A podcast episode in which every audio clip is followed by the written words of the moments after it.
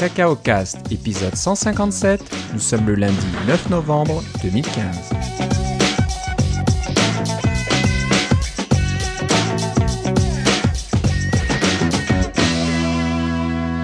Bonjour et bienvenue dans ce nouvel épisode de Cacao Cast. Comme d'habitude, Philippe Casgrain est avec moi. Comment ça va, Philippe? Va très bien, et toi, Philippe?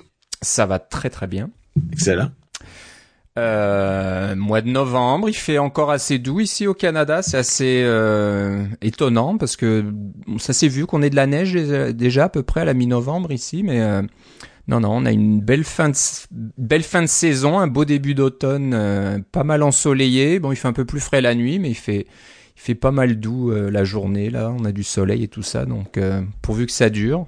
On sait que ça durera pas, mais que l'hiver va arriver avec vengeance. Mais voilà, pour l'instant, euh, tout va bien de ce côté-là. Donc, euh, c'est une bonne chose. Mais bien sûr, on n'est pas là pour vous parler de la météo. C'est pas ce qui intéresse la majorité de nos auditeurs. Donc, euh, on va parler de tout un tas de choses. Mais avant de commencer sur les nouveaux sujets, je voulais juste revenir un petit peu à ton iPhone 6S que Ouais. tu as acheté il y a peu de temps. Tu nous as déjà fait un petit compte rendu euh, de, de ce que tu en Ça, à la fin au- septembre. Oh, c'est ça. Mais euh, depuis, euh, il y a des, des, des petits malins là qui ont trouvé euh, une façon de détourner une fonctionnalité de- des nouveaux iPhones, qui est le, je sais pas comment t'appelles ça, mais le, la, la fonctionnalité de l'écran qui permet de faire le 3D Touch, c'est ça le... Oui, c'est ça, c'est le, le, le- c'est- ben, en fait, c'est un, c'est un senseur de force, là. C'est un, donc, euh, euh, qui, qui, qui est calibré pour pouvoir, euh, détecter avec quelle force on appuie sur un écran, là. C'est Ouais. un senseur relativement, je pense qu'ils l'ont fait spécialiser, mais c'est quelque chose qui est relativement standard dans les, dans les différents détecteurs, là, un peu comme les, les GPS, etc. C'est des, c'est une technologie qui est assez, assez simple, somme toute. Euh, mais ce qu'ils ont fait, c'est qu'ils ont pas tant détourné qu'ils ont dit, ben, on a des API pour détecter la force. Alors, ce qu'ils ont fait, c'est qu'ils ont écrit un petit programme qui euh, euh, fait, vous dessine un petit cercle euh, de, la, de grandeur proportionnelle à la, à la force que vous mettez sur votre écran, donc euh, de 0 à 100%, parce qu'évidemment, l'écran est pas calibré euh, pour un, un, un- un certain nombre de grammes. Hein, et le- l'écran est calibré euh, simplement pour détecter la force. Alors, on sait pas c'est combien de grammes, puis en fait, ça peut, ça peut varier d'un téléphone à l'autre. euh, peut-être même ça varie en fonction de l'altitude ou peut-être même ça, varie en fonction de si vous avez un téléphone européen ou ou euh, ou, euh, nord-américain, je sais pas, mais il il y a des variations là-dessus, mais c'est plus pour vous donner une idée de qu'est-ce qu'on peut faire avec ce senseur-là. Alors il y a des, ils mettaient des, des petites prunes sur leur téléphone et puis on pouvait envoyer les cercles qui s'agrandissaient ou dépendamment pour faire une espèce de petite balance électronique et apparemment c'est suffisamment précis pour les petits objets. Ils ont euh, ils ont même inventé un système de calibration que j'ai trouvé assez euh, assez rigolo parce que évidemment des la force de 0 à 100%, c'est pas super pratique quand on veut savoir combien on a besoin de grammes de sucre dans une recette, on veut savoir les grammes.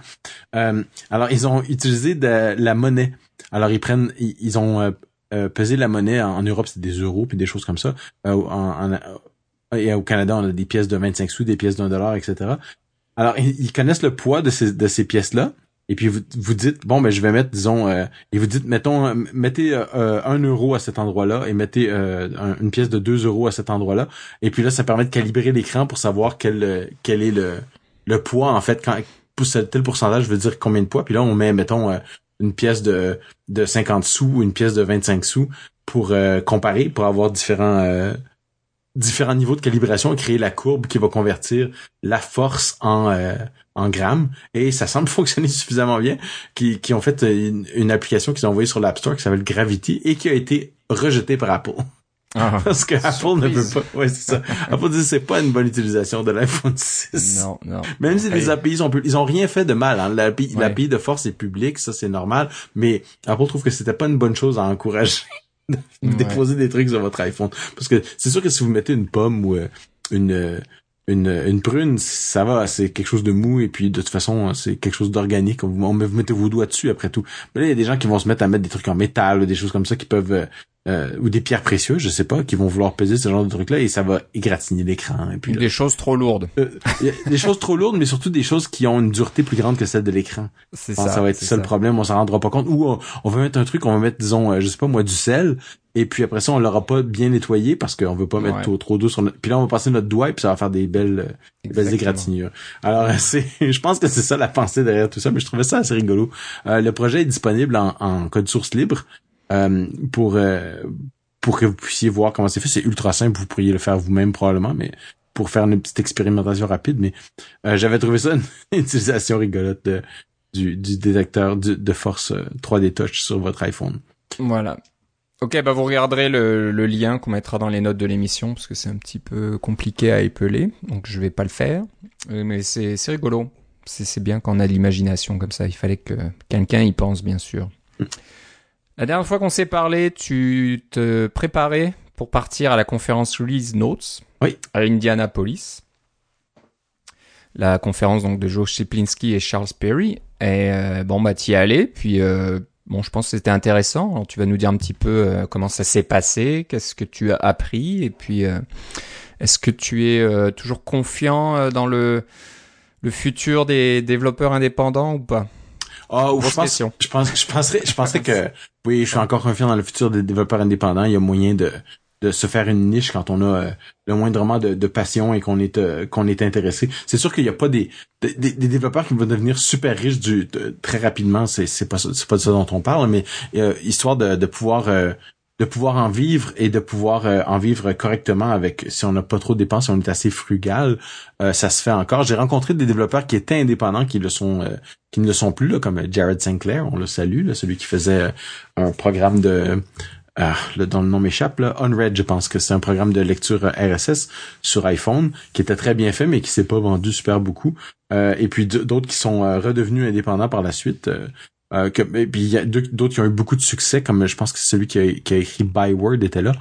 Euh, et puis euh, il y a eu une, une, conférence que j'ai bien aimée de Daniel Pasco de euh, Black Pixel qui nous parlait de comment est-ce qu'ils envisageaient, comment est-ce qu'ils faisaient du de, du contrôle de qualité, de, contrôle d'assurance qualité chez Black Pixel et qui nous expliquait le, le processus et puis comment les, les testeurs de contrôle de qualité, c'est pas des développeurs, mais c'est c'est ça, ça vaut presque plus que des développeurs parce que des bons testeurs, ils vont vous trouver toutes sortes de problèmes auxquels vous auriez jamais pensé et puis ils sont capables de de, de, de répéter des problèmes de, de quand vous avez un bug, ils sont capables de trouver toutes les bonnes étapes pour le répéter, les étapes minimum, etc. Ça, ça vaut son pesant d'or, un bon testeur. Alors j'ai, j'ai bien aimé cette, cette partie-là de la conférence aussi. Euh, et les euh, les euh, les conférences elles-mêmes étaient relativement courtes, ça donnait beaucoup de temps pour pouvoir euh, discuter avec les autres. C'était bien construit. On, on voit qu'ils se sont beaucoup inspirés de des conférences avant eux, là, que ce soit Coca-Cola ou bien sûr euh, notre propre NS North. Euh, mais c'était c'était pendant la semaine, donc c'était un petit peu différent comme climat. Mais quand même ça, ça, ça donnait des bonnes idées pour pour d'autres conférences et, surtout j'ai rencontré beaucoup d'autres personnes que j'avais jamais rencontrées parce que c'était une nouvelle conférence un peu différente. Alors c'est sûr qu'il y avait des des amis qu'on connaît depuis longtemps, mais euh, je me suis fait des nouveaux amis aussi, alors ça a beaucoup aidé à ce niveau-là. Ok. Je vous la recommande euh, s'ils en font une autre l'année prochaine. C'est un, un, feeling un petit peu différent de, certaines conférences euh, Mac et iOS. parce que en, partie parce que c'est la semaine et aussi parce que ils essaient de pas parler de programmation en tant que tel. c'est plus les aspects business, design, etc. Là. le développeur principal de Sketch était là, euh, et euh, il nous a parlé de, de, de, son application pour faire du, du dessin vectoriel sur Mac euh, qui se vend très très bien pour les designers puis qui disait oui vous pouvez faire de, de l'argent en vendant des, des, des, produits pour développeurs alors que il y a bien des gens qui pensent que les, les développeurs sont vraiment sont vraiment disons radins là parce qu'ils se disent tous ah oui je suis capable de faire ça facilement moi-même puis pourquoi je paierais pour ça? Alors lui il a un programme à 100 dollars et puis il, il, vend très bien. Donc c'était toujours, c'est toujours rafraîchissant d'entendre ce genre de perspective-là.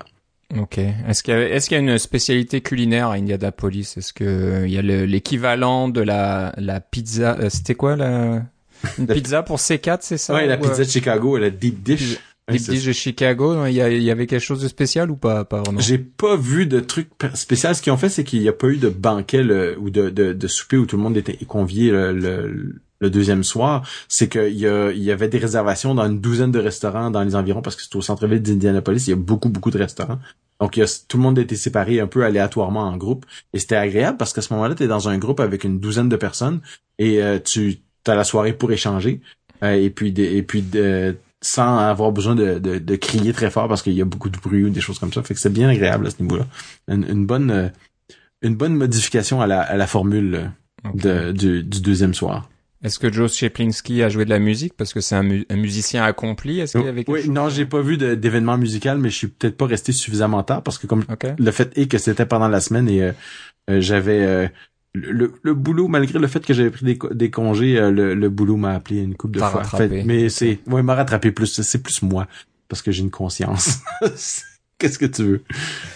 Ok, alors pour conclure, tu recommandes la conférence si elle est renouvelée l'année prochaine. Ça n'a pas été annoncé officiellement, j'imagine encore. Non, ça n'a pas été annoncé officiellement. Puis je pense mais je pense qu'ils s'en sont bien sortis à ce niveau-là. Alors ça. Ok, ok. Oui, oui, oui. Ouais, moi, moi j'ai suivi pas mal les préparatifs euh, de la conférence euh, par euh, Twitter interposé, puis je voyais que surtout Charles Perry qui s'occupait beaucoup de l'audio, vidéo, sono, et choses comme ça, c'était énormément ont, de boulot. Ils ont tout acheté leur leur leur sono et leurs projecteurs, etc.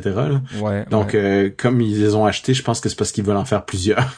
Il y a des chances, donc c'est une bonne indication. Voilà, on vous en dit pas plus, mais voilà, je dis un coup d'œil. Si ça se refait encore, c'est à peu près mi-octobre, fin octobre, si il reste dans les mêmes dates et puis ça sera probablement encore à Indianapolis. Donc euh, oui, et l'avantage d'Indianapolis, c'est que les vols sont vraiment pas chers pour aller à Indianapolis. Ah, c'est amusant.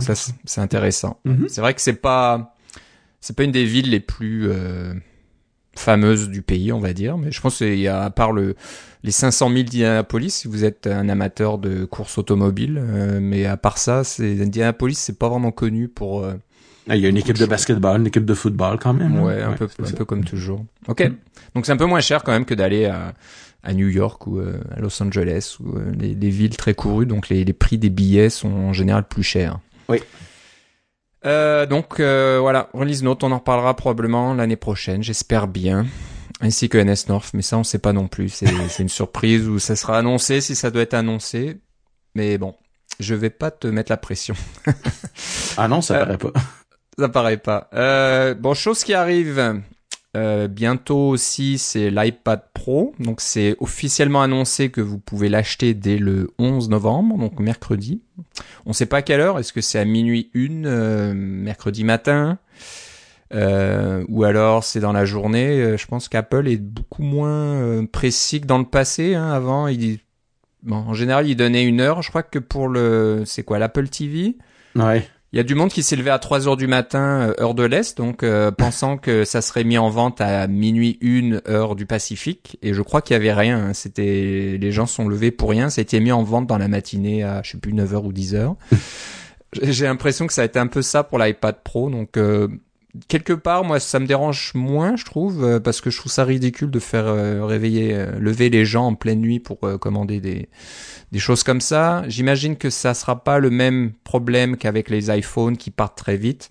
Là, il faut être les premiers à les commander si vous voulez vraiment mettre la main dessus. iPad Pro, c'est entre guillemets pour les professionnels, c'est pas mal plus cher, donc c'est peut-être pas euh, un appareil de grande consommation. Et aussi, c'est l'appareil de première génération, on s'entend. Et c'est première génération, donc à mon avis, euh, un peu comme la dernière Apple TV dont on va parler un peu plus tard, euh, il y, en aura certainement de disponibles si vous n'êtes pas le premier à le commander. Donc euh, iPad Pro, ça va être intéressant de voir ce que ça donne, voir si ça a du succès ou pas. C'est vrai que là, on arrive dans un territoire au niveau financier proche du MacBook. Hein. un iPad Pro ou un MacBook 12 pouces Retina, là, on est à peu près dans les mêmes prix à peu de choses près. Hein. Je pense que si tu prends l'iPad Pro avec le clavier et le stylet, le, le, stylus là. Et puis évidemment, tu vas prendre le 64 ou le 128, pas le pas le 32 là, ou le ben, je crois qu'il n'y a pas de 64 si j'ai bien vu, non Et je pense que c'est 32 ou 128, il y a rien entre les deux. Encore une fois, c'est pour euh, un, peu le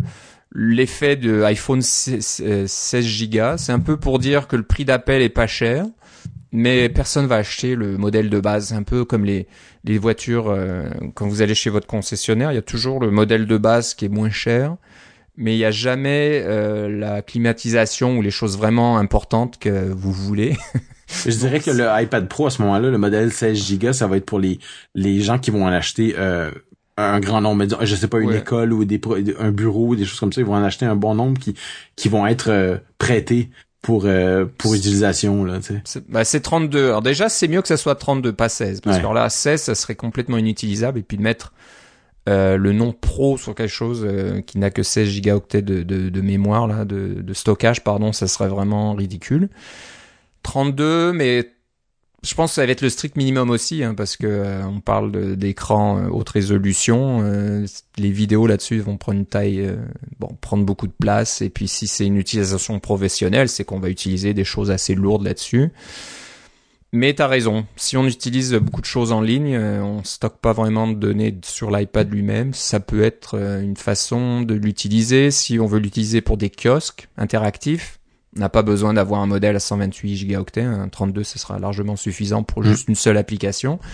Donc il y, a, quand même des utilisations euh, intéressantes pour le modèle de base, mais c'est sûr que je crois qu'il y a seulement 150 dollars de différence entre les deux ou quelque chose comme ça. Donc euh, on, se dire entre 32 et 128 pour 150 dollars, ben je vais je vais au 128 quoi. Peut-être que je me trompe parce que j'ai pas vu les prix euh, récemment et j'ai pas encore vu les prix en dollars canadiens non plus. Ça me fera certainement. Ouais, moi j'ai l'impression que ça va être presque autour de 5, 1500, 1600 dollars canadiens. Ouais, ouais. Donc euh, ça va être intéressant voir euh, c'est le, le, la réception de, de, de, ça. Faut voir si les applications vont suivre parce qu'à mon avis, moi le succès de l'iPad Pro va dépendre euh, largement de la disponibilité des applications qui vont utiliser les pleines fonctionnalités de l'iPad Pro. Euh, donc celle qui vient en, tête, c'est le, le, côté multitâche, donc d'avoir deux applications qui fonctionnent l'une à côté de l'autre. Et vu la taille de, de, de l'écran de l'iPad Pro, on peut avoir deux applications d'iPad standard qui fonctionnent l'une à côté de l'autre. Et c'est vrai que ça, c'est assez impressionnant.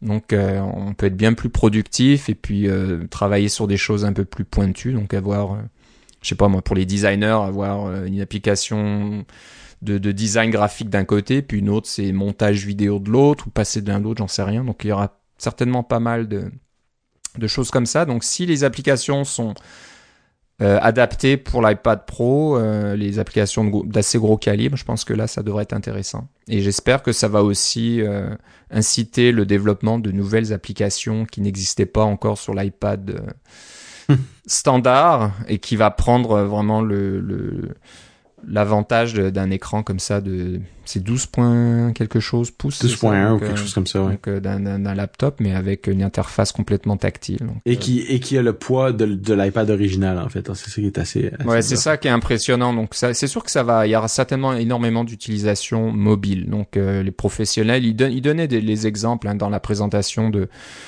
de quasiment faire du montage vidéo comme ça, juste sur une mm. tablette, euh, sans avoir besoin d'un ordinateur. Mais moi, je vois ça un peu comme le Mac Pro. Si vous avez besoin d'un iPad Pro, vous avez besoin d'un iPad Pro. Si vous en avez pas besoin, euh, vous prenez un iPad normal. Hein. Si vous avez besoin d'un Mac Pro, vous prenez un Mac Pro. Si vous, sinon, arrêtez de chialer que le Mac Pro il est 3000 dollars.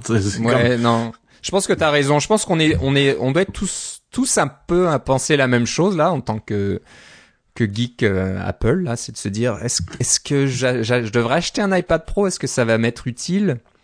Et c'est là qu'on se dit ah, si ma majorité de mon utilisation c'est de regarder Netflix, euh, je pense pas qu'un iPad Pro ça soit vraiment utile.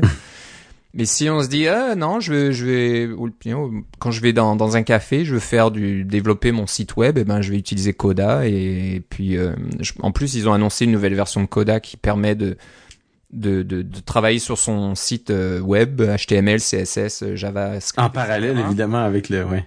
Et en parallèle avec Safari qui se rafraîchit automatiquement. Donc quand vous faites une modification sur votre site, euh, vous voyez le, le, résultat directement dans Safari sur l'autre partie de l'écran. Et là, tu dis ouais, ben là c'est une bonne utilisation. Même, même plus besoin d'avoir un MacBook sur moi, je peux avoir juste mon iPad et puis faire tout mon travail là-dessus. Ça peut être une, une utilisation ouais. mais tu vois entre les deux là, ça puis le, le, MacBook tout court, là, celui qui pèse presque rien, puis, ça, puis qui a un clavier complet, qui a un écran Retina. c'est ça, tu te dis ben il y a, y a, juste le côté touch là de, de Ouais, il y a pas de crayon, c'est ça ou le crayon, si on est un peu artiste, qu'on veut dessiner des choses, ça, ça peut être ça. Donc euh, voilà, moi personnellement, j'en vois pas vraiment l'utilité. Je suis pas un gros utilisateur de mon iPad à part, je, dis consommer euh, du Netflix et euh, regarder ou surfer sur Internet ou, faire du Twitter. Oui, puis pour moi c'est un peu hors de prix. Mais tu sais qu'est-ce qui est dans mes prix par contre? C'était le Apple TV. le Apple TV, donc voilà ceux qui euh, n'ont pas commandé d'Apple d'iPad Pro mais qui veulent quand même avoir euh, quelque chose de tout neuf, il y a l'Apple TV qui est sorti donc euh, la semaine d'avant déjà. Ouais. ça fait peut-être ouais la semaine de deux semaines avant, je sais plus exactement, mais donc on en a commandé une tous les deux, je pense. Mm-hmm. Moi j'ai pris la 32 gigaoctets Je sais pas si toi. Moi de même. Ouais, beaucoup de choses, beaucoup de personnes sur Internet disent ah faut prendre 64, c'est euh, c'est prêt pour le futur, on sait jamais, etc. Moi, je, et quand ça va être dépassé, euh, puis on s'en rachètera un autre à ce moment-là. Ouais, j'ai un, un, peu l'impression. Puis euh, je suis allé dans les statistiques d'usage, donc euh, dans la nouvelle Apple TV, vous pouvez voir donc les applications que vous avez installées, puis la taille que ça prend. Et c'est vraiment ridicule, quoi. C'est, je sais plus, la plus grosse application utilise peut-être 100 mégaoctets, quelque chose comme ça. Donc, ouais, ouais, mais oublie pas, c'est le euh, ce sont les premières versions des applications. Il y, a déjà des, des il existe déjà des jeux sur iOS qui consomment un giga puis des choses comme ça. c'est sûrement possible là, au fur et à mesure que tu télécharges des niveaux, mais euh, c'est euh, ce que je me disais moi c'est que je vais sauver l'argent maintenant et puis euh, quand je vais le mettre sur un prochain Apple TV quand il arrivera ouais parce que ce qui vient ce qui vient à l'esprit c'est le 4K le support de la haute très haute définition. Donc euh, l'Apple TV actuel ne le supporte pas. Je sais pas s'il y a une limite euh, physique hardware qui va empêcher de, de faire une mise à jour du logiciel pour supporter le 4K. Ah ça, j'avoue que je ne sais pas. C'est, c'est comme le standard HDMI le le, ouais. le là, déjà, c'est peut-être possible de le faire en simplement avec une mise à jour logiciel, mais dans la pratique, j'ai pas de TV 4K non. J'ai cru lire ça que c'était HDMI 1.4 si je dis pas d'annerie et euh, que le HDMI 1.4 peut supporter 4K. Euh, mais bon, mais je peux me tromper. Si, si tu as tellement d'applications que ça te prend un 64 Go ou que tu as tellement de choses, à ce moment-là, ça va prendre tellement de temps à choisir tes applications parce que la liste va être très très longue. Euh, c'est pas comme si tu avais plusieurs écrans facilement avec comme l'iPhone et des petits dossiers des choses comme ça. Ça va être tellement compliqué à naviguer que d'abord, tu vas peut-être toujours prendre la recherche puis utiliser l'espèce de, clavier. Nous au Canada, on n'a pas encore Siri, alors on peut pas encore dire euh, euh, Siri montre-moi tous les films de James Bond et puis des choses comme ça. mais ça, ça s'en vient. puis pour toutes ces raisons-là, comme c'est un projet fondamentalement un produit de première génération parce que le nouvel Apple TV avec un SDK, c'est celui d'une première génération. Euh, je pensais pas que ça valait la peine de. Puis je vous recommande pas nécessairement de passer au 64 Go tout de suite là. Ouais, C'est peut-être pas essentiel. Moi, je, je l'aime bien. Euh, mes enfants n'aiment pas du tout la télécommande. Euh, moi j'ai des défauts avec la télécommande, c'est que quand tu la, quand t'approches de toi, tu fais juste euh, effleurer la partie tactile, euh, puis tu es en train de regarder un film, le, contrôleur euh, du bas apparaît immédiatement. c'est un petit peu embêtant parce que alors faut vraiment avoir une place pour la déposer puis pas y toucher parce que si vous avez l'habitude d'avoir quelque chose dans vos mains pendant que vous regardez un film ou juste pour pour vous occuper les mains ou des choses comme ça, vous allez certainement accrocher les boutons sans faire exprès, c'est un peu embêtant. Donc c'est la partie que j'aime pas. Et puis ma fille, elle trouve que la télécommande est vraiment trop petite. Elle a pas vraiment de poids. Elle est facile à perdre. Elle, trouve qu'elle est quasiment plus facile à perdre que la l'autre, euh, l'ancienne qui est en, en, métal, en aluminium brossé. Euh, euh, et qui était qui disparaissait très facilement entre les coussins du divan. Celle-là est presque plus facile à perdre parce qu'en plus elle est noire. Alors on la voit encore moins sur un divan sombre ou dans ou en fait carrément dans le noir. Euh, elle, est euh, symétrique, c'est-à-dire que la partie du haut et la partie du bas ont exactement la même dimension. Donc, euh, dans le noir, c'est pas évident de savoir quelle est la partie tactile et quelle est la partie non tactile. elle a un certain nombre de petits défauts quand même. ouais, c'est vrai, c'est vrai. Ce serait bien qu'elle soit lumineuse, hein, qu'il ouais, un petit rétroéclairage des boutons, parce que c'est vrai que Plusieurs personnes se, plaignent de ça, qu'elle euh, est symétrique, donc euh, on a tendance à la prendre du mauvais côté, puis ça prend un moment de réaliser que... Apparemment que la fonction vocale fonctionne très bien euh, en anglais aux États-Unis. Alors j'ai hâte de voir ce que ça va donner en français au Canada quand ça sortira un jour. Peut-être ah en même temps qu'Apple Pay. Mais je suis étonné parce que moi ça fonctionne en anglais. ah, je, je pense pas l'avoir mis euh, sur le marché américain. Donc euh, c'est peut-être en français ça ça marche pas. J'étais assez déçu. Ok. Je, je, je, je, configure mon Apple TV, je choisis français, puis après je veux je vois un message qui dit ah si vous utilisez le français euh, Siri ne sera pas disponible. J'ai quoi?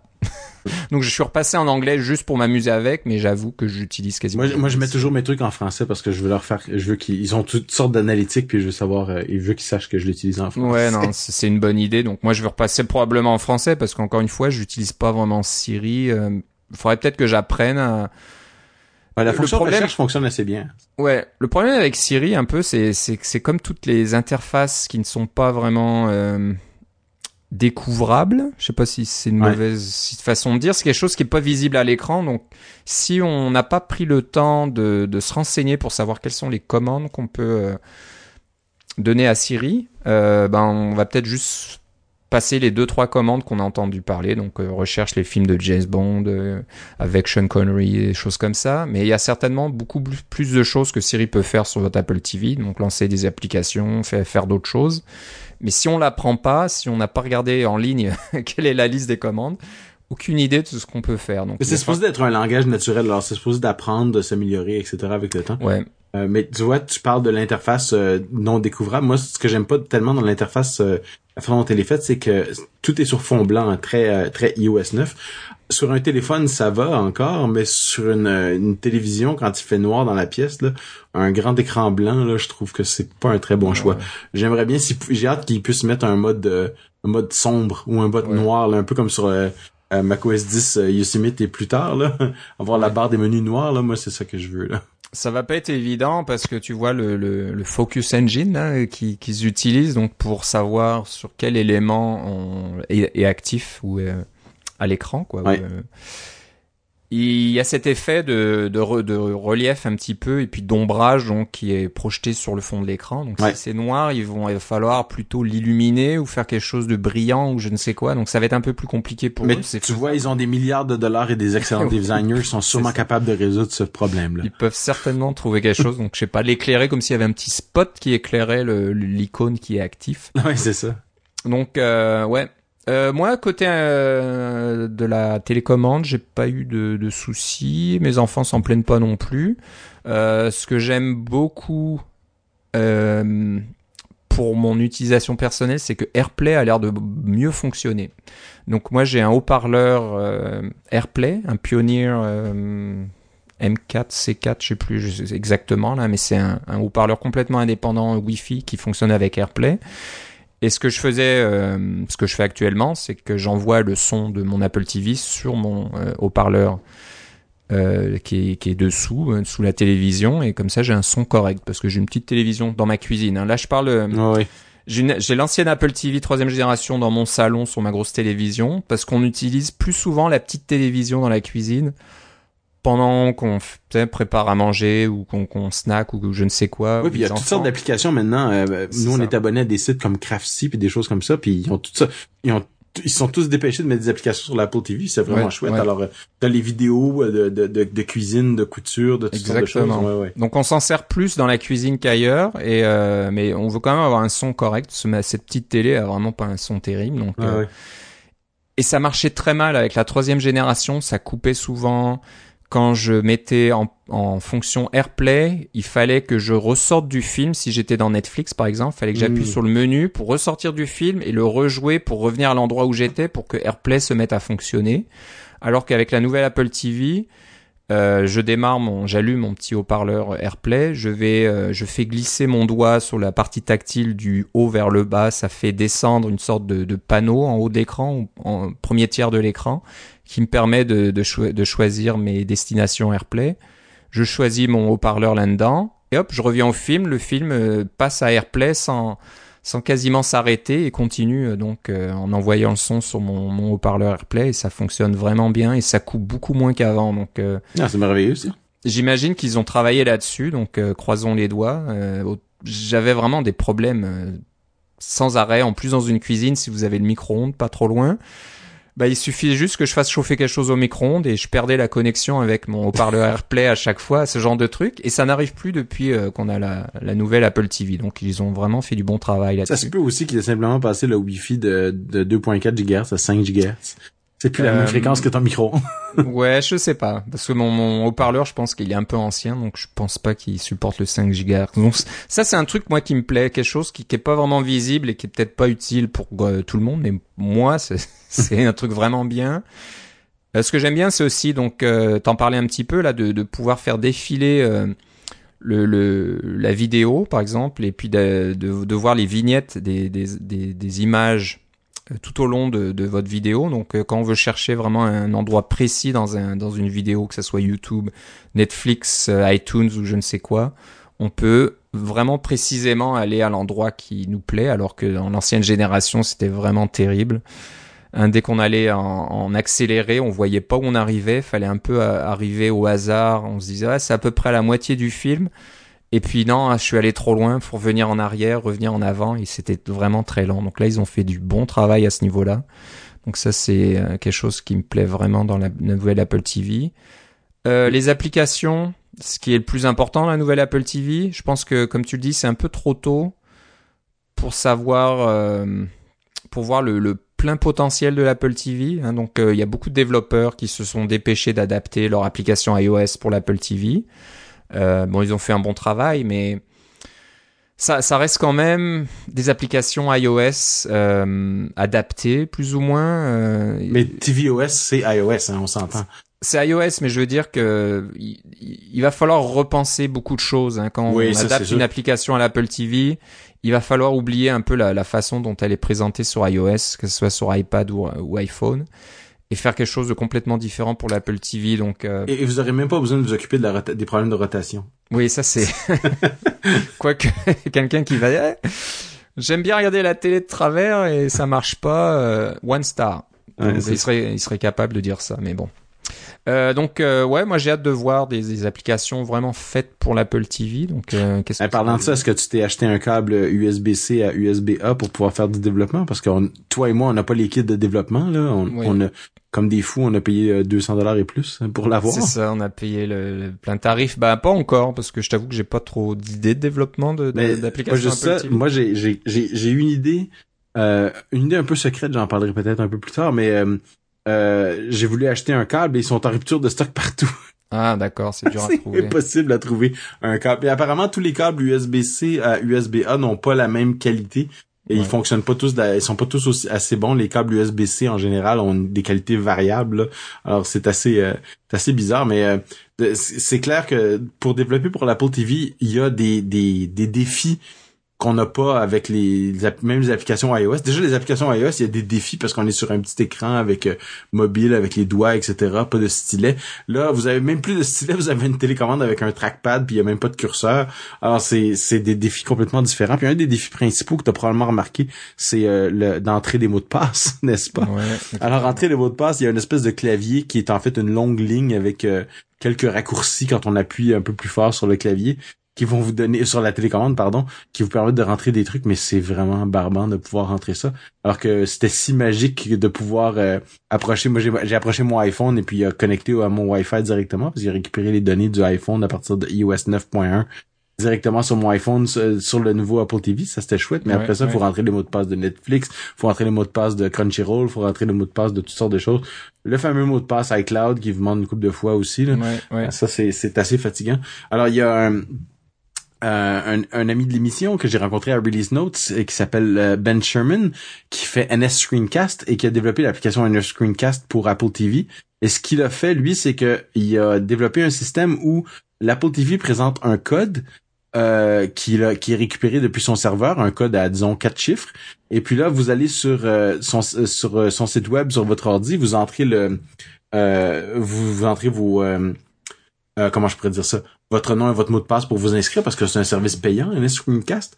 Et là, vous dites, euh, j'ai ce code-là, euh, je sais pas moi, 1, 2, 3, 4, et le serveur débarre à ce moment-là votre Apple TV. Vous avez même pas besoin de rentrer votre nom d'utilisateur et votre mot de passe sur l'Apple TV. Alors, il a simplifié beaucoup l'entrée euh, de ces euh, de ces données. C'est quelque chose à penser si vous développez une application Apple TV et que vous avez un nom d'utilisateur et ou un mot de passe à entrer. essayez de d'empêcher vos utilisateurs d'avoir besoin de faire ça si vous pouvez l'éviter en utilisant une application iOS, en utilisant un, un, iPhone ou en utilisant un, service web avec euh, puis les gens ont un Mac pas loin, là, ça peut valoir vraiment vraiment la peine.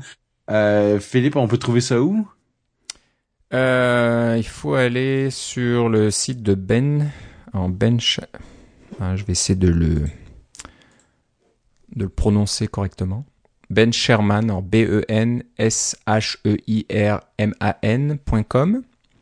Et euh, il y a tout un article qui explique euh, comment ça fonctionne, comment il a fait, avec des, des, belles euh, photos d'écran. Donc c'est vrai que l'expérience a l'air vraiment idéale. Alors comme tu le disais, ça oblige un petit peu à avoir un côté gestion d'utilisateur ailleurs, donc euh, sur un, un, service web. Donc tout le monde n'a pas ça dans une application. Mais si vous non, avez vous une, si vous avez déjà c'est ça, si vous avez déjà un, un, nom d'usager, un mot de passe, vous avez probablement un, service web en quelque part. Ouais, ouais. Mais je pense que je pense que Apple peut faire des choses là-dessus et ils y pensent déjà et je serais pas étonné de voir ça dans iOS 10 ou je ne sais quoi parce que le, concept qui est utilisé par Apple Pay d'avoir son iPhone avec son empreinte digitale et puis de de, de taper avec le, le, de faire une connexion avec le, la puce NFC, la Near Field Communication, avec euh, un terminal de paiement. Il pourrait faire quelque chose de, de similaire avec l'Apple TV. Parce que je sais pas si ça utilise NFC quand on, on approche son iPhone au début. C'est ce que j'ai compris, moi. peut-être que ça le fait, mais il n'y a pas besoin de mettre son empreinte digitale. Faut peut-être que l'iPhone soit débarré pour pouvoir. euh, il faut que, l'iPhone soit débarré et puis que tu rentres un code. Euh, le, Apple va il y a, y a, une, une euh, voyons, un petit dialogue à iOS qui apparaît qui dit voulez-vous euh, faire, euh, voulez-vous que l'Apple TV obtienne votre votre mot de passe Wi-Fi, etc. Là, puis là, on, on, on met notre Touch ID à ce moment-là et ça fonctionne. Je pense que ça fonctionne juste avec les les 5S et plus parce que ça y a la puce ouais, ouais. Mais j'espère que ça va être euh, généralisé, que les développeurs ont accès à ce genre de fonctionnalité pour euh, voilà de, un peu à la Apple Pay de pouvoir dire voilà je veux autoriser je cet appareil à connecter ce service et là je mets mon empreinte digitale. Oui, c'est déjà possible de faire ça. les gens de Black Pixel l'ont fait pour la version de NetNewsWire sur euh, Apple TV. C'est juste que c'est probablement plus compliqué que ce que Ben Sherman a fait oui, de faire ce genre de truc là. Mais c'est possible si vous avez le, le, temps et ou l'argent là pour pouvoir développer ça. C'est possible de le faire. Je pense qu'Apple pourra le faire plus simple. oui, euh, probablement, oui. Ça va venir parce que ça, ça devient un problème récurrent. Il, Apple, les, les, les, les, développeurs à Apple utilisent les Apple TV comme nous et eux aussi, ça doit les, les embêter de taper leur mot de passe dans Netflix à chaque fois. Ouais. Et je pense qu'ils vont se dire, ouais, il y, aura certainement quelque chose à faire d'avoir une sorte d'API comme ça qui qui existe déjà, il l'utilise, mais de, le rendre plus public, tout en le gardant sécurisé. Bien sûr, on veut pas qu'il y ait de l'abus là-dessus, mais quand, on a ce, cet iPhone dans la poche euh, avec le, les empreintes digitales, le, etc., et c'est tout ce qu'on aurait besoin pour euh, s'identifier dans tous les services qu'on utilise quasiment. Donc, euh, j'espère que ça va venir, ça. Donc voilà, c'est une bonne idée. Donc à regarder ça, le, le site de Ben, ben Sherman qui vous explique tout ça. Euh, en parlant un peu de l'Apple TV, vous avez aussi remarqué, euh, et Philippe, euh, tu l'as vu, qu'il y a ce nouvel économiseur d'écran d'Apple TV qui est vraiment très joli. Donc on voit des vues aériennes de plusieurs villes dans le monde. Je crois qu'il y a San Francisco, il y a Paris, il y a New York, il y a Pékin peut-être, ou en Chine. Ou... Il y a tout un tas de... de Londres, j'ai vu aussi. De vues aériennes plusieurs heures de, de, la journée, donc euh, en plein jour, la nuit, euh, en soirée, etc. Donc c'est très très joli. puis ça c'est une, bonne chose qu'ils ont fait aussi sur l'Apple TV. Ça, ça remplace euh, les économiseurs qu'il y avait avant, qui étaient corrects aussi, mais qui n'avaient rien de, de, fantastique. Donc très joli. Et bah, quelqu'un s'est dit pourquoi ne pas avoir les mêmes économiseurs sur le Mac? Et il a développé un économiseur d'écran donc un point saver là que vous pouvez installer assez facilement, qui euh, récupère les mêmes vidéos euh, et puis qui fonctionne, je pense, de la même façon. Donc euh, si vous allez sur le, compte GitHub de John Coates, en G-O-H-N-C-O-A-T-E-S, et vous allez dans le projet Aerial, A-E-R-I-A-L, et ben vous pouvez télécharger l'économiseur d'écran. Il y a le code source qui est bien sûr disponible mais euh, il y a une version compilée déjà que vous pouvez télécharger puis installer. Et euh, ouais, en plus, il y a, pas mal de, je regarde ça, de, paramétrage. Donc vous pouvez choisir euh, si vous voulez voir les toutes les vidéos disponibles, seulement les vidéos de jour, seulement les vidéos de nuit. Et c'est pour chaque ville en plus. Donc je vais l'ouvrir tout de suite, comme ça je vais pouvoir vous dire exactement quelles sont les villes disponibles. Si je vais dans Option, donc il y a la Chine, ils disent pas exactement où en Chine, donc on voit la muraille de Chine, mais bon, c'est peut-être juste ça. Il y a Hawaï, Londres, New York City, San Francisco. Il n'y a pas Paris, je pensais qu'il y avait Paris, mais il n'y a pas Paris encore. Ça s'en vient sûrement parce qu'il y a des mises à jour qui vont être faites tout le temps de ce genre de trucs-là. Ils disent que les mises à jour sont faites, ça va vous coûter environ 600 mégaoctets par mois si vous, si vous les téléchargez. Ok. Donc c'est des très belles vidéos en haute définition, faites en partie en hélicoptère et avec des drones. Donc euh, une, enfin une utilisation euh, utile des drones. à ce niveau-là, c'est pas pour euh, tuer des gens ou euh, ou se cracher dans les dans les mariages ou des choses comme ça. Donc ouais, c'est pas mal. Donc c'est une bonne idée. J'ai pas regardé le code source en détail pour savoir comment il récupérait les vidéos. J'imagine qu'il y a des. Ah ben il a trouvé l'URL, c'est sur phobos.apple.com, etc. Là il y a, il y a un petit un, petit petit JSON qu'on peut télécharger qui va avoir toutes les euh, toutes les, les ressources. Alors il a sûrement fait ça en, en mettant un petit Charles proxy euh, entre ses euh, Ouais, entre son entre son Apple TV et, et le réseau pour voir où, où est-ce que l'Apple TV allait pêcher toute cette information là. Ouais. Alors moi j'aimerais bien qu'il rajoute quelque chose ou alors il faudrait que j'aille dans, je fasse un, comment dire, un- une fourche de son projet Euh, parce que récemment j'ai vu passer sur le site euh, K-O-T-T-K-E.org. Je pense que c'est le fils de, c'est, je me rappelle plus comment il s'appelait son père, mais de le fameux Codekey qui a travaillé pour Apple au tout début et puis euh, qui s'est plus ou moins fait euh, virer par Steve Jobs et puis qui a jamais touché un sou euh, de tout, tout cet argent là euh, quand, quand euh, Apple a été rendu public. Je pense que tout le monde est devenu millionnaire sauf ce gars-là qui était pourtant un des des premiers, des cinq premiers ou quelque chose comme ça de- d'Apple. Donc Mhm. euh, bon, il y a longue histoire courte un peu. Son fils euh, a un, blog et euh, récemment il a publié un lien sur euh, une vidéo publiée par la NASA du Soleil. Donc on voit l'activité du Soleil en utilisant différentes longueurs d'onde, donc en ultraviolet, etc. Et puis de beaucoup de très proches là. Et c'est ça a été fait à partir de photos en haute résolution. Puis mis, mis bout à bout, ça fait une vidéo d'à peu près une demi-heure. Et euh, c'est captivant. Donc j'aimerais bien avoir ce genre de vidéo comme euh, économiseur d'écran sur mon Mac. Donc euh, bon, je pense qu'il y a peut-être moyen de trafiquer un petit peu le l'économiseur d'écran euh, Aerial pour avoir aussi des vues du soleil comme ça parce que là je pourrais regarder passer mon temps juste à à regarder mon écran sans, sans rien faire d'autre. Ben probablement parce que tu vois le, le fichier JSON, je viens de le télécharger juste pour le Ah, fun. tu Et c'est juste une, une petite liste de tous les différents endroits, s'ils sont du, du jour, de la nuit, etc. Et c'est des fichiers .mov. Donc, euh, si tu peux remplacer la source par un autre fichier MOV, ben voilà, à ce moment-là, ça va marcher directement. Bonne idée. Donc euh, voilà, John Coates euh, sur GitHub et le projet c'est Aerial. Donc euh, vraiment très sympathique. Euh, on va parler un petit peu ou pas mal de Xcode maintenant. On va finir euh, l'émission sur euh, trois sujets différents. J'espère que j'ai rien oublié d'autre. Non. Donc euh, la première qui est assez intéressante parce que c'est un ah, c'est un problème qui qui n'impacte pas tout le monde mais qui peut surtout être sérieux pour les équipes. hein. Quand on développe en équipe et qu'on utilise euh, GitHub par exemple, ou euh, Git en général hein, pour euh, contrôler le source, euh, et ben si on utilise une certaine fonctionnalité d'Xcode, on peut tout casser et puis euh, causer vraiment pas mal de soucis pour toute l'équipe. Et on parle tout précisément des certificats dans, dans Xcode Les différents certificats pour faire des signatures, ouais. les signatures. Euh, je sais pas si c'est dû à un bug ou quoi, mais ça arrive que des fois vous vous, êtes dans Xcode et puis il y a un souci quand vous voulez signer votre application au niveau de la compilation ou vous voulez faire euh, un build pour euh, soumettre à l'App Store, je ne sais quoi. Puis il va y avoir un problème avec les certificats. Et puis euh, Xcode va, va essayer de vous aider en vous affichant une petite euh, fenêtre en disant ah il y a un problème avec vos certificats, euh, voulez-vous que je corrige le problème automatiquement qui est en général de je pense que si vous, vous dites oui, ça va invalider les certificats et puis vous en recréer des nouveaux, je ne sais quoi. C'est- c'est- c'est- Quelque chose comme ça, ouais. c'est bon, c'est quelque chose que j'ai pas j'ai pas vraiment euh, eu à faire mais ça arrive.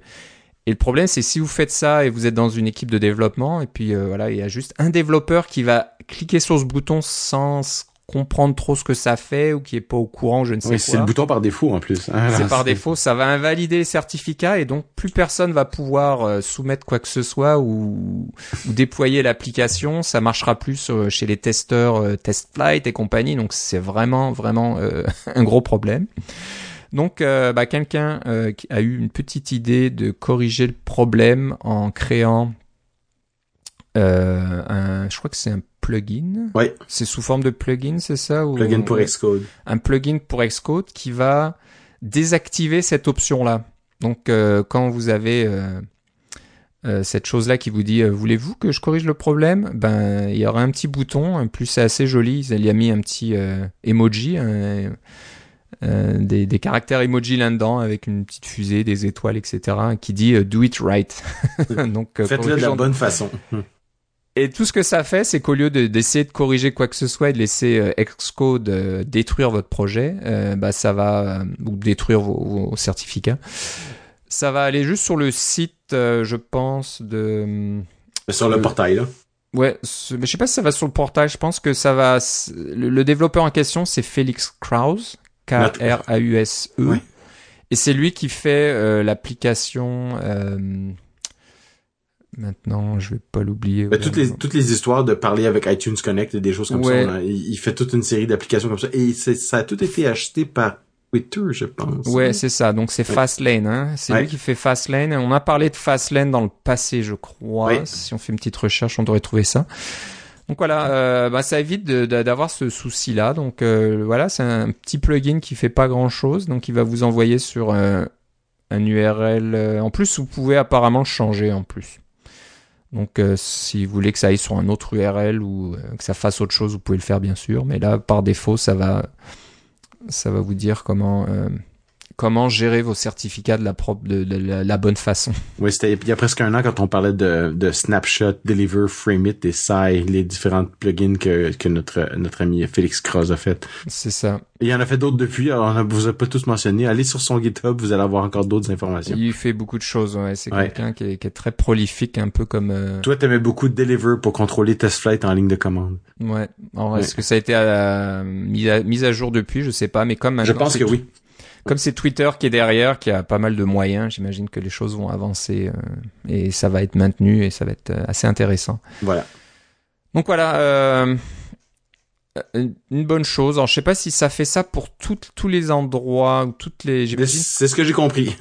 Partout où ça va, vous propose de, de corriger le problème automatiquement, ça va, c'est ce bouton là qui va être présenté à la place. Donc voilà. c'est peut-être une bonne chose parce que Hein, à moins qu'on ait une totale confiance en Xcode, euh, on n'est pas sûr que ce que Xcode va essayer de, résoudre va vraiment vous aider. Donc si vous n'êêtes pas trop confiant, c'est un, plugin intéressant. Donc euh, si vous allez sur le compte qui a un nom bizarre qui s'appelle euh, Neon Neonichu, N-E-O-N-I-C-H-U, euh, le projet s'appelle Fixcode, F-I-X-C-O-D-E. Et euh, voilà, c'est tout expliqué là-dessus et ça vous montre comment l'installer et comment ça marche. Donc euh, bonne idée. Voilà, on voulait en parler. Euh, on continue sur le sujet de Xcode. Il se passe pas mal de choses. Euh, je pense pas qu'on ait parlé du problème d'origine avec Xcode Ghost. Je me souviens ne pense pas. non plus. Mais pour la petite histoire, c'était un problème qui était causé par une version frelatée de Xcode qui était disponible surtout en Chine parce que les pauvres développeurs chinois étant derrière le le, le grand mur, euh, le, grand, firewall, hein, le, grand, pare-feu de Chine, donc ils peuvent pas vraiment télécharger des choses qui viennent euh, en dehors de la Chine. ils peuvent, mais ça prend un temps fou. Ou c'est très long et c'est très problématique. Donc Xcode en fait partie. Puis vous savez qu'Xcode c'est facilement 3 3 gigaoctets si ce n'est ah, plus à chaque fois. Alors, ce que faisaient ces développeurs, c'est qu'ils allaient chercher une version de Xcode qui était déjà disponible à l'intérieur euh, de la Chine. Mais malheureusement, euh, là, on ne peut pas vraiment garantir l'origine de, la copie de Xcode. Et ces développeurs euh, récupéraient donc une version qui avait été euh, modifiée, trafiquée pour ajouter du code qu'on voulait pas euh, utiliser, donc euh, un peu caché, et ça vous ça génère des applications qui ont du code comme ça euh, qui permet de je sais pas ce que ça faisait exactement, mais peut-être. Il y avait des choses que ça pouvait récupérer des mots de passe, des choses comme ça. Euh, intercepter certainement les communications, HTTP, TCP/IP, j'en sais rien. Donc euh, ça pouvait récupérer tout, récupérer tout un tas de choses. Donc quand ça a été découvert, Apple a agi quand même assez rapidement pour euh, faire une analyse des applications qui étaient sur l'App Store. Et ce qui est arrivé, c'est que ces applications-là, les développeurs ont été contactés, on dit ah, vous avez on pense que vous avez utilisé pas la bonne version d'Excode. Euh, on a, on suspendu votre application pour le moment. Soumettez-nous un nouveau binaire et puis on va, euh, on va faire la révision. Euh, ce qui était la bonne chose à faire. Mais il y a des développeurs qui qui ont toujours téléchargé la version d'Excode directement d'Apple, qui ont commencé à avoir ces problèmes-là aussi. Apple leur a envoyé un message, on pense que vous utilisez une version frelatée d'Excode, puis on dit, ben non, je j'aurais jamais fait ça.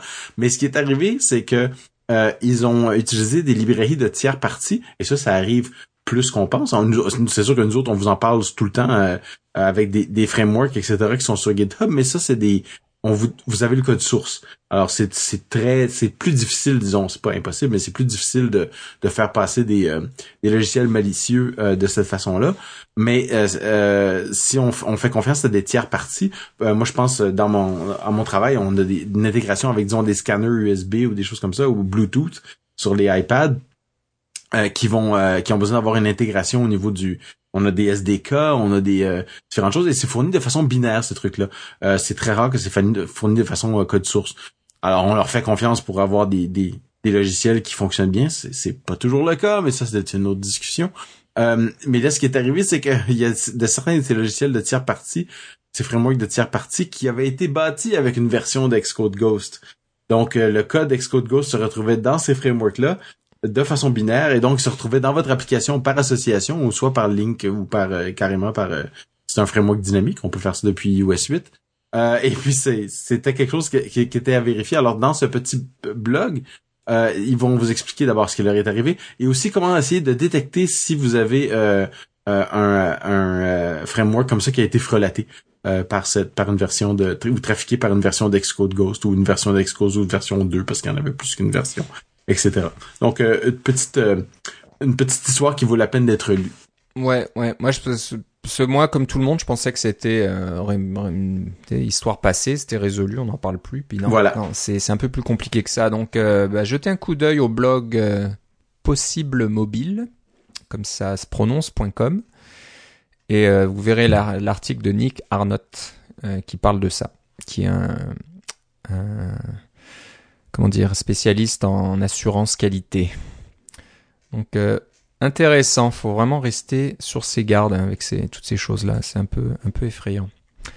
Euh, on va finir par un petit utilitaire euh, qui est aussi euh, de Felix Krause, encore une fois, donc qui a fait Fastlane, qui s'appelle Watch Build. Donc ça fait personnellement assez longtemps hein, que j'ai pas soumis d'application à iTunes Connect, mais apparemment ça peut prendre beaucoup de temps juste de soumettre votre, votre, fichier binaire, votre application.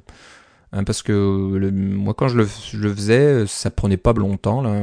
Il fallait attendre quelques minutes au maximum. Et apparemment, tu me disais, Philippe, que ça peut prendre jusqu'à plusieurs jours. Oui, maintenant, il y a eu des, des, des gens qui ont dit sur Twitter que ça pouvait prendre jusqu'à plusieurs jours que leur application soit, soit par ça c'est on peut même pas cliquer dessus pour dire qu'elle est disponible ou l'envoyer en bêta test flight des choses comme ça. C'est juste marqué processing. Processing voilà. Donc euh, bah, il a fait un petit utilitaire qui va vous notifier quand la le, processing là le traitement est terminé.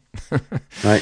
donc euh, si si vous, euh, comme beaucoup de développeurs c'est important de, que l'application soit soit prête à être revue par Apple et puis savoir où ça va. Donc, euh, ben voilà, si vous installez Watch Build, vous aurez une, petite notification. Euh...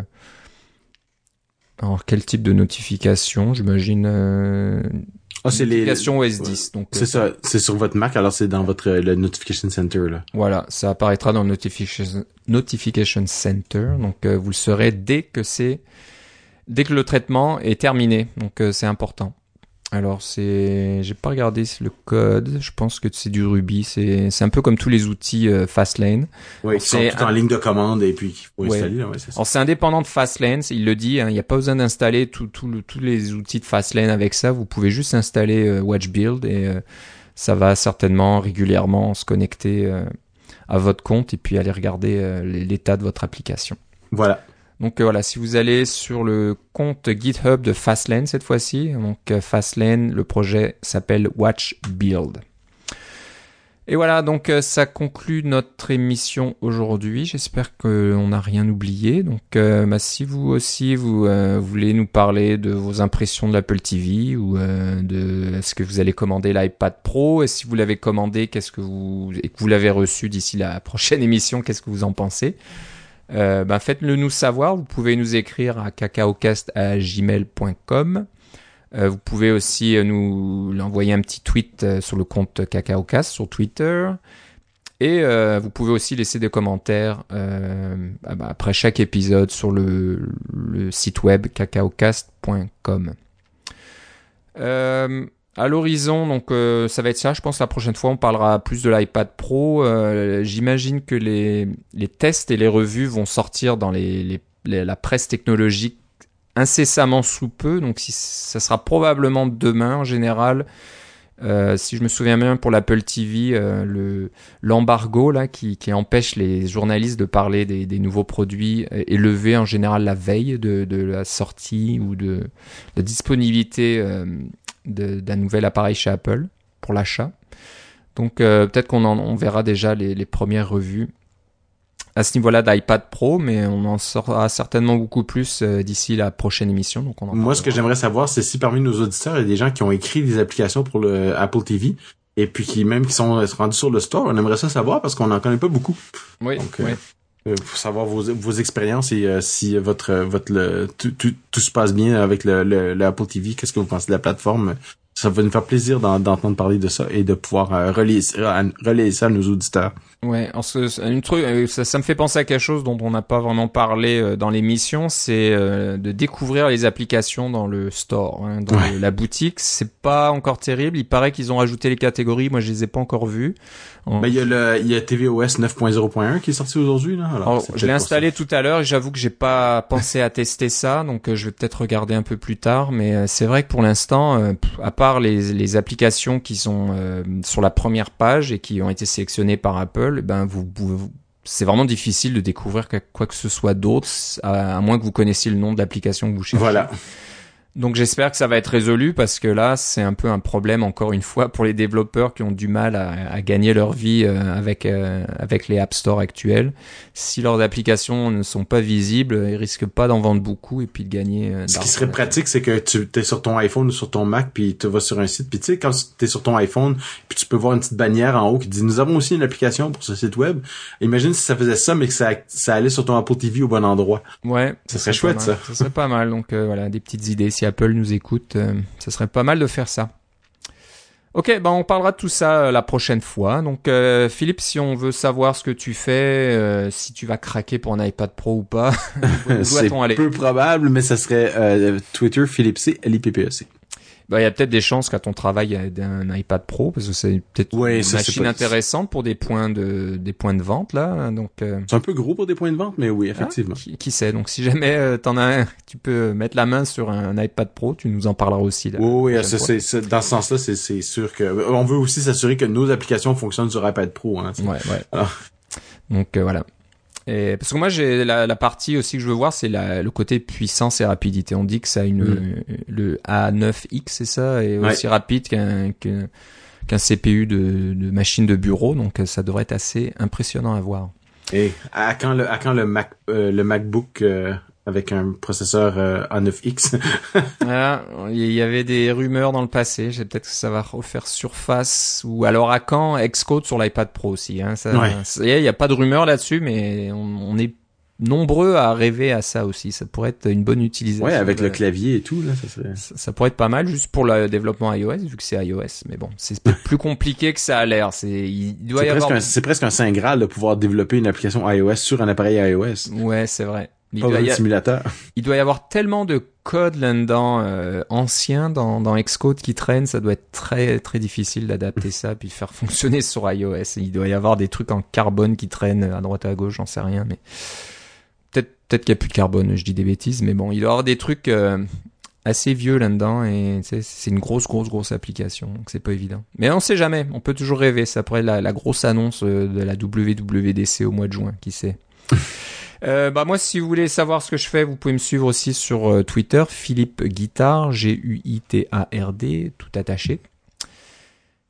Et puis c'est tout. Je pense qu'on a fait le tour. Donc, euh, bah, je te remercie Philippe. Moi aussi Philippe. On se parle une prochaine fois. Salut. Bye bye.